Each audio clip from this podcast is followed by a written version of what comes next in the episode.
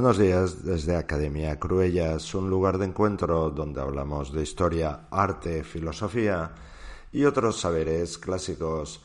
Puedes encontrarnos en www.oscarcruellas.com o también en Twitter Historia Podcast.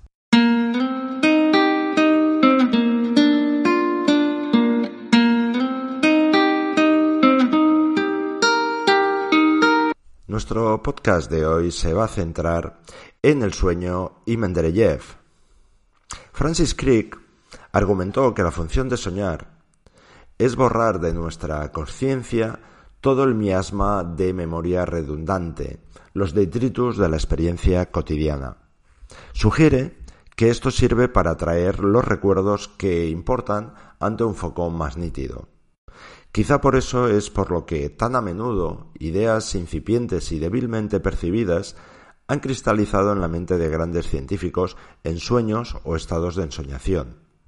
En cualquier caso, así es como se le presentó la clasificación de los elementos químicos a Dmitri Mendeleev en su estudio en San Petersburgo en el año 1869.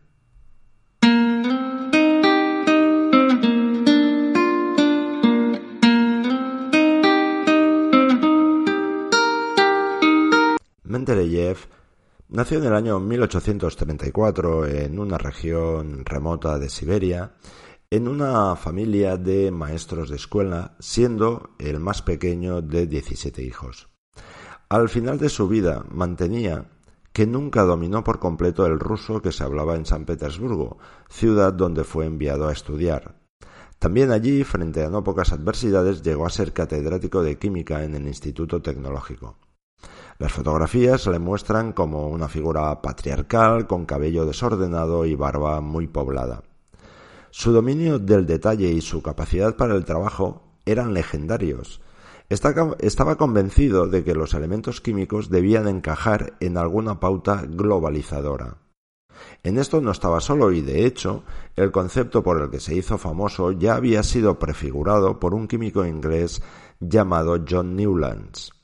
La regla de las octavas de Newlands implicaba que cuando se disponían en orden de sus pesos atómicos, los elementos caían en grupos afines que se repetían a intervalos de ocho, como las notas de la escala musical. Le dijeron que también podría haberlos dispuesto en orden alfabético. La teoría de Newlands no logró ninguna aceptación y ciertamente no era conocida para Mendeleev cuando tuvo su sueño. Mendeleev había hecho un gran esfuerzo durante un periodo de tres días y tres noches casi sin dormir para imponer cierto orden a la colección de elementos. Adicto a juegos de paciencia, había escrito los nombres de los elementos en tarjetas y las había ordenado y reordenado en su mesa. Mendeleev tenía una cita al día siguiente con la cooperativa económica voluntaria para hablar de su pequeña finca de campo en Ver e iba a salir por la mañana. Pero, inmerso en su juego de paciencia química, pospuso su partida hasta la tarde. Había estado tratando, en vano, de captar una idea fugitiva que bullía en algún lugar de su cerebro. Al final, agotado por el esfuerzo mental, cayó dormido en su mesa y soñó lo siguiente. Vi en un sueño una tabla, donde todos los elementos caían en su lugar tal como se necesitaba. Al despertar, lo escribí inmediatamente en una hoja de papel.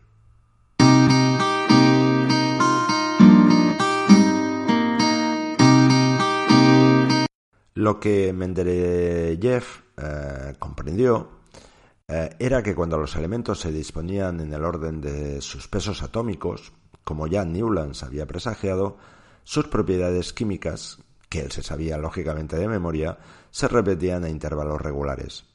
Llamó a su esquema la tabla periódica de los elementos. Así, por ejemplo, los elementos conocidos como halógenos, flúor, cloro, bromo, yodo, que muestran una amplia gama de características comunes, aparecían a intervalos iguales en su tabla. Más sorprendentes eran los huecos en la tabla, pues para preservar la regularidad de las repeticiones, algunos elementos tenían que ser desplazados una posición hacia adelante. Mendeleev predijo que el espacio así abierto sería llenado por un elemento todavía no descubierto. Especificó cuáles serían las propiedades de tres de estos elementos.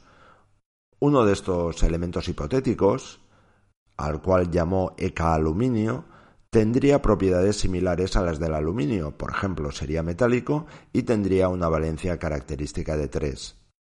El LK apareció unos años eh, más tarde en Francia.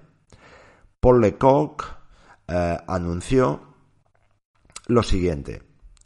Durante la penúltima noche, el 27 de agosto de 1875, descubrí un nuevo elemento en una muestra de sulfuro de zinc de una mina de los Pirineos. Al nuevo elemento, Paul Lecoq lo llamó galio, en homenaje a su país, Galia. En 1886 se descubrió el germanio, un elemento cuyas propiedades son exactamente las que había predicho Mendeleev 17 años antes.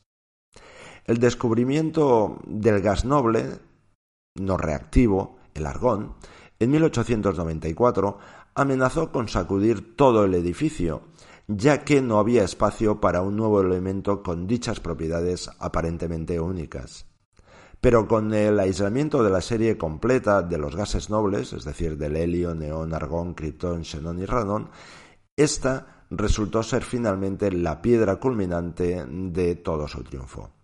Mendeleev recibió muchos honores por su descubrimiento, aunque nunca el premio Nobel.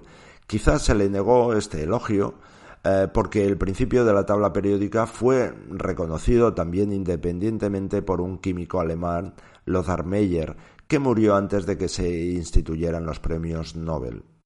De hecho, Mendeleev fue propuesto a premio Nobel en el año 1906, pero perdió la nominación por un solo voto, y el galardón se lo llevó en su lugar un químico inorgánico francés llamado Henri Mosin. Mendeleev hizo otras contribuciones a la química, pero curiosamente se resistió a la interpretación de su tabla periódica en términos de estructura atómica. De hecho, nunca se reconcilió con la teoría atómica de la materia. Algunos años antes de su muerte, Mendeleev fue a la Royal Institution en Londres para recibir el premio Faraday de la Sociedad Química. El químico Sir Edward Thorpe recordó la ceremonia de la siguiente forma. Con ocasión de pronunciar la conferencia Faraday, le cupo el deber a quien esto escribe, como tesorero de la Sociedad Química, de darle los honorarios que prescriben las reglas de la sociedad en una pequeña bolsa de seda con los colores nacionales rusos. Quedó complacido con la bolsa, especialmente cuando supo que era el trabajo manual de una dama de su audiencia, y declaró que siempre la utilizaría, pero arrojó los soberanos en la mesa, diciendo que nada le induciría a aceptar dinero de una sociedad que le había hecho el gran cumplido de invitarle a honrar la memoria de Faraday, en un lugar que sus trabajos habían o se habían convertido en sagrado. Mendeleev murió en el año 1907 y 50 años más tarde le dieron eh, su nombre a un eh, elemento que se descubrió, que fue básicamente, es uno de los elementos, es muy inestable, es altamente radiactivo y es muchísimo más, más pesado que el uranio. Es el elemento natural más pesado y que se obtuvo mediante bombardeo de átomos más ligeros. Es el elemento 101 que se llama Mendelevio.